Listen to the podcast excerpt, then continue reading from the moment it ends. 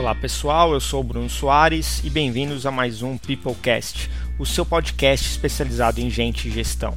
O Peoplecast é oferecido pela Feeds, a sua plataforma de engajamento de colaboradores.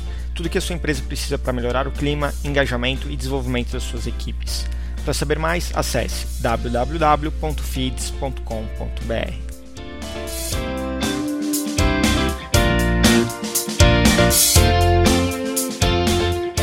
No episódio de hoje falaremos sobre OKR. Diversas pessoas têm nos procurado para auxiliar na implantação da metodologia em sua empresa.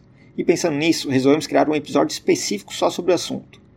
Eu sou Bruno Soares, fundador e CEO da Feeds, e nos últimos 12 anos tenho trabalhado em empresas de inovação e tecnologia. Desde 2014 eu trabalho com OKR, onde tive experiências em startups, empresas mais tradicionais e até em órgãos públicos.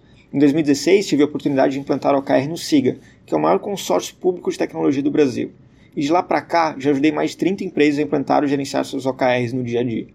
Eu passei por diversas dificuldades nesses anos trabalhando com OKR e conversando com tantas outras pessoas, percebemos que alguns erros que são comuns em quase todas as empresas.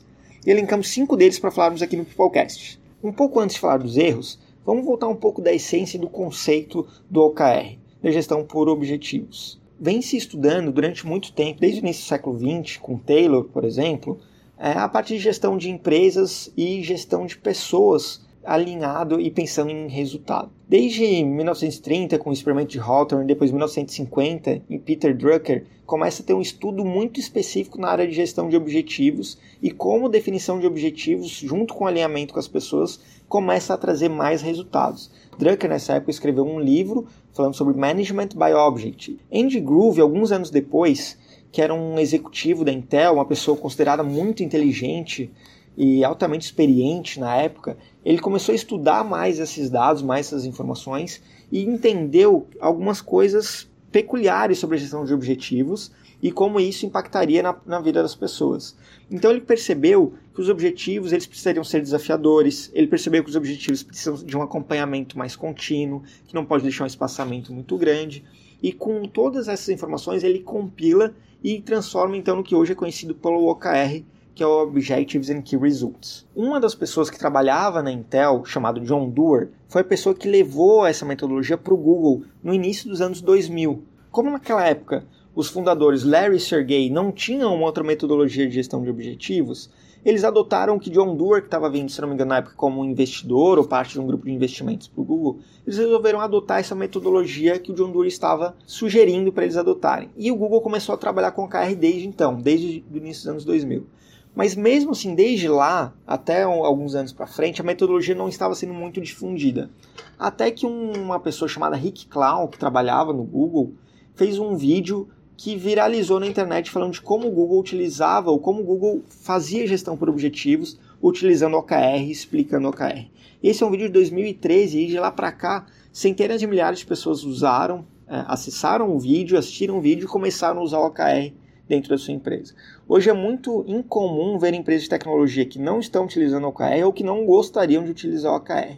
Né? Normalmente as pessoas estão começando a estudar cada vez mais e migrando grande parte das metodologias que já insere dentro, já estão inseridas dentro da sua empresa para uma metodologia um pouco, é, vou dizer assim, mais moderna, apesar de ela ser é, não ser tão nova assim, mas que é mais ágil e tem muito mais relação com o momento que nós vivemos hoje da nova economia. Uma coisa que eu gosto muito do OKR é que fica claro que ao definir os objetivos e se comprometer com eles toda semana, as empresas podem ter um foco e um crescimento muito mais expressivo. E quando as pessoas falam muito de OKR, a primeira coisa que lembra é a questão de meta, de ficar em cima de meta. Mas eu gosto de, um, de uma outra linha de pensamento em cima de OKR que diz o seguinte: um, o OKR ele é um framework de pensamento crítico que procura garantir que o time trabalhe em conjunto, focando os esforços em fazer contribuições mensuráveis que levam a empresa para frente. Ou seja, não é simplesmente definição de meta. Além disso, ele tem alguns paradigmas um pouco diferentes de uma metodologia de definição de meta comum. Então, as metas precisam ser muito desafiadoras, os ciclos devem ser mais curtos, eu preciso dar autonomia e responsabilidade para minha equipe e, consequentemente, eu acabo economizando tempo na, nessa, desse desdobramento dos objetivos e metas. Tranquilo? Vamos então para os cinco erros que nós listamos aqui para vocês. Vamos lá. O primeiro erro mais comum são que os objetivos são atrelados a resultados, ou os objetivos representam desempenho. Desempenho, aumento, promoção e bônus. Se seus objetivos estão atrelados a isso, automaticamente você está puxando seus colaboradores para baixo. Ou seja, eles estão entregando ou se comprometendo a entregar muito menos do que eles poderiam entregar. Tem uma frase do Elia Goldratt que eu gosto muito, que diz: Diga-me como medes, que direi como me comportarei. A partir do momento que nós começamos a medir os colaboradores pelos seus objetivos, pelos seus resultados chaves, acontece é, automaticamente na cabeça das pessoas de começar a puxar esse número um pouco mais para baixo. Ou seja, a própria pessoa começa a se comprometer com muito menos que o potencial dela permitiria fazer. Né? Tem um estudo de dois é, psicólogos chamado Todd Lubert e Robert Steinberg que diz que a partir de um nível intermediário de necessidade de sucesso, há evidências de que as pessoas se tornem de fato menos criativas. Então, sabendo que nós estamos num momento é, da economia em que a criatividade é extremamente relevante, o diferencial competitivo são as pessoas, se eu começo a atrelar os OKRs a resultados ou a desempenho diretamente, eu acabo podando essa criatividade das pessoas e fazendo com que elas entreguem muito menos que o potencial delas poderiam entregar de fato. O segundo erro mais comum é que os resultados-chave são atividades. Então nós temos que lembrar, desde a origem do conceito do OKR, em que o OKR é feito para medir resultado e não esforço.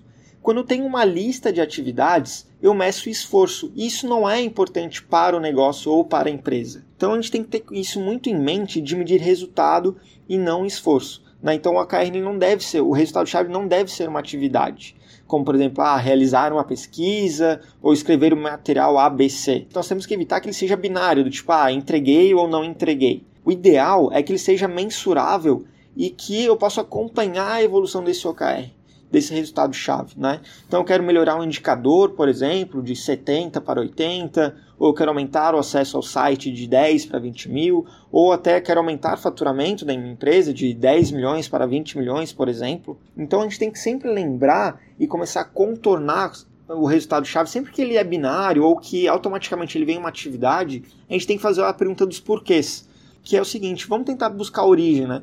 Por que, que realizar a pesquisa ou por que, que escrever aquele material é importante? Por exemplo, ah, eu quero escrever cinco artigos no blog. Por que, que escrever artigo no blog é importante? Ah, porque eu quero ter mais usuários.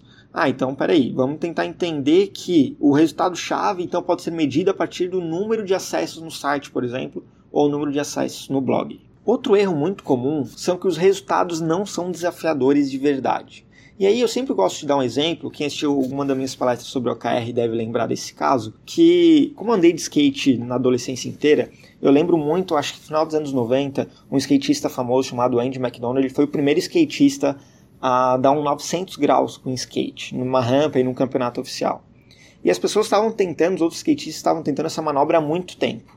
Assim que ele conseguiu dar a manobra, uma das entrevistas que ele fala é que ele descobriu que para conseguir dar 900 graus não era simplesmente ir mais rápido ou simplesmente ir mais alto. Porque existiam outros skatistas que conseguiam ir mais alto ou chegar na rampa com mais velocidade. Mas ele percebeu que para atingir aquele, aquela manobra dos 900 graus, ele precisava ir com um corpo completamente diferente, posicionamento do pé, é, posicionamento do corpo, rotação do corpo, teria que ser muito diferente do que todo mundo estava tentando daquele, até aquele momento. Né? Então eu dou um outro exemplo também, que é do Astro Teller, que é, é o chefe de inovação do, do Google X, que é o laboratório de inovação do Google, que ele fala sobre isso, ele fala, o exemplo que ele dá é, vamos fazer um carro que faça 200 km por litro. Tem que ser nesse nível, né? Ele dá como exemplo, claro, de, de desafiador, um, um resultado chave, que é para nos tirar da zona de conforto. O resultado chave, ele tem que ajudar as pessoas a saírem um pouco da zona de conforto e tentarem fazer algo um pouco mais disruptivo, um pouco mais diferente. E assim, não é só o, o Bruno que fala sobre isso, às vezes as pessoas ficam falando, Bruno, quão desafiador tem que ser é, o resultado chave. Quando a gente lê, por exemplo, o livro do Andy Groove, ele fala que os objetivos precisam ser definidos em um ponto difícil o suficiente que o indivíduo organização se esforce tanto que ele terá apenas 50% de chance de alcançar. Né? O Laszlo Bock fala que na prática utilizar o OKR é diferente de todos os outros métodos, porque a ideia é definir objetivos muito ambiciosos. Então, sempre que você pensar num resultado-chave em que você pensou na palavra manter, por exemplo, ou melhorar um pouquinho, né? de 10 para 12, melhorar um ponto percentual, vamos tentar entender se realmente isso vai trazer resultado para o negócio é, e se não, a não consegue pensar de uma maneira um pouco mais desafiadora. O quarto erro que nós elencamos como sendo um dos erros mais comuns isso vale muito para empresas até mais tradicionais do que empresas de inovação e tecnologia, são que os objetivos são definidos pela chefia. Então, enquanto a gente vê é, uma manobra muito grande de diversas empresas no mundo todo trabalhando com menos, menos hierarquias, com mais horizontalidade, com mais é, é distribuição e delegação das atividades, responsabilidade, um trabalho muito forte em cultura e accountability, a gente ainda vê, enfrenta várias empresas, encontra várias empresas no dia a dia em que os objetivos são definidos pela chefia. E no OKR a gente tem que lembrar que de, depois que foi definidos os objetivos e os resultados chaves da organização para aquele trimestre ou para um, um outro período determinado, é importante que as equipes entendam os objetivos e elas mesmas, em conjunto com a sua equipe, em reuniões, ou a gente tem outras metodologias para fazer isso, entendendo a visão da empresa e o, entendendo o que a empresa gostaria de atingir, a própria equipe consiga criar os seus objetivos e os seus resultados chaves. Então tem que maximizar a colaboração, porque isso vai reforçar o alinhamento, é, tem que ser criado, a própria empresa começar a se preocupar em cuidar para criar objetivos que inspirem as pessoas e traga um pouco do pensamento visionário para a equipe. Então a equipe enxerga para onde é que a empresa quer ir, o porquê das coisas, quais são as métricas da empresa, para aí sim eu como departamento de marketing ou eu como departamento, departamento de produto é, definir quais serão os meus objetivos, os meus resultados chaves que vão ajudar a empresa a atingir aquilo. Então, é, claro que depois que, que as empresas, desculpa, que os departamentos definem os seus OKRs, a diretoria ou os responsáveis pela organização de OKR dentro da empresa têm que validar isso, mas que isso seja muito mais é, aberto e transparente junto com as equipes para fazer uma gestão em cima disso do que simplesmente definições de objetivos top-down. E o nosso quinto e último erro mais cometido entre as empresas é que não há acompanhamento dos resultados.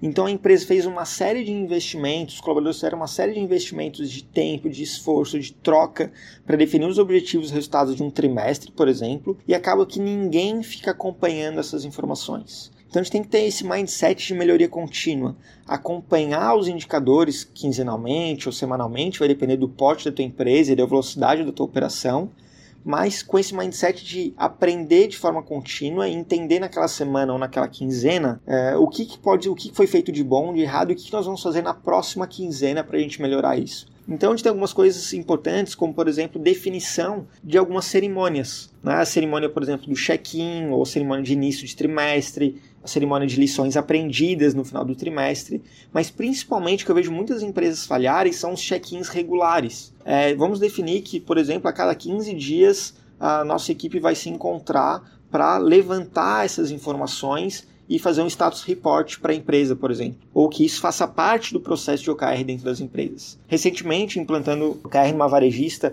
a gente estava levando muito tempo para fazer é, essas reuniões check-in quinzenalmente. Como é que nós fizemos? Então, uma dica aí. Nós fizemos toda sexta, a cada 15 dias, toda sexta-feira as equipes se reúnem e fazem um check-in entre elas. E na segunda-feira seguinte, os líderes dessas equipes se reúnem todos numa sala para fazer as, as, apresentações das suas equipes. Dessa forma, é, ficou muito mais fácil para eles organizarem seus OKRs, a equipe sente mais confiança ali entre a própria equipe para definir os objetivos, é, fazer o status report, desculpa, desses objetivos, desses resultados chaves, e com, com esses dados compilados, os líderes levam na segunda-feira seguinte para a reunião com a diretoria e fazer o acompanhamento quinzenal, então, desse desses resultados chaves, desses objetivos. O que aconteceu é que a gente conseguiu diminuir drasticamente e hoje a cada 15 dias a diretoria e os líderes fazem uma reunião de apenas uma hora para acompanhar dezenas de objetivos e resultados chaves aí dentro dessa empresa. Para você que ficou curioso, gostaria de mais informações sobre o OKR, recomendo o blog da Feeds, www.feeds.com.br/blog, ou você pode entrar em contato conosco no e-mail contato@feeds.com.br. Espero que vocês tenham gostado e até o próximo episódio. Abraços.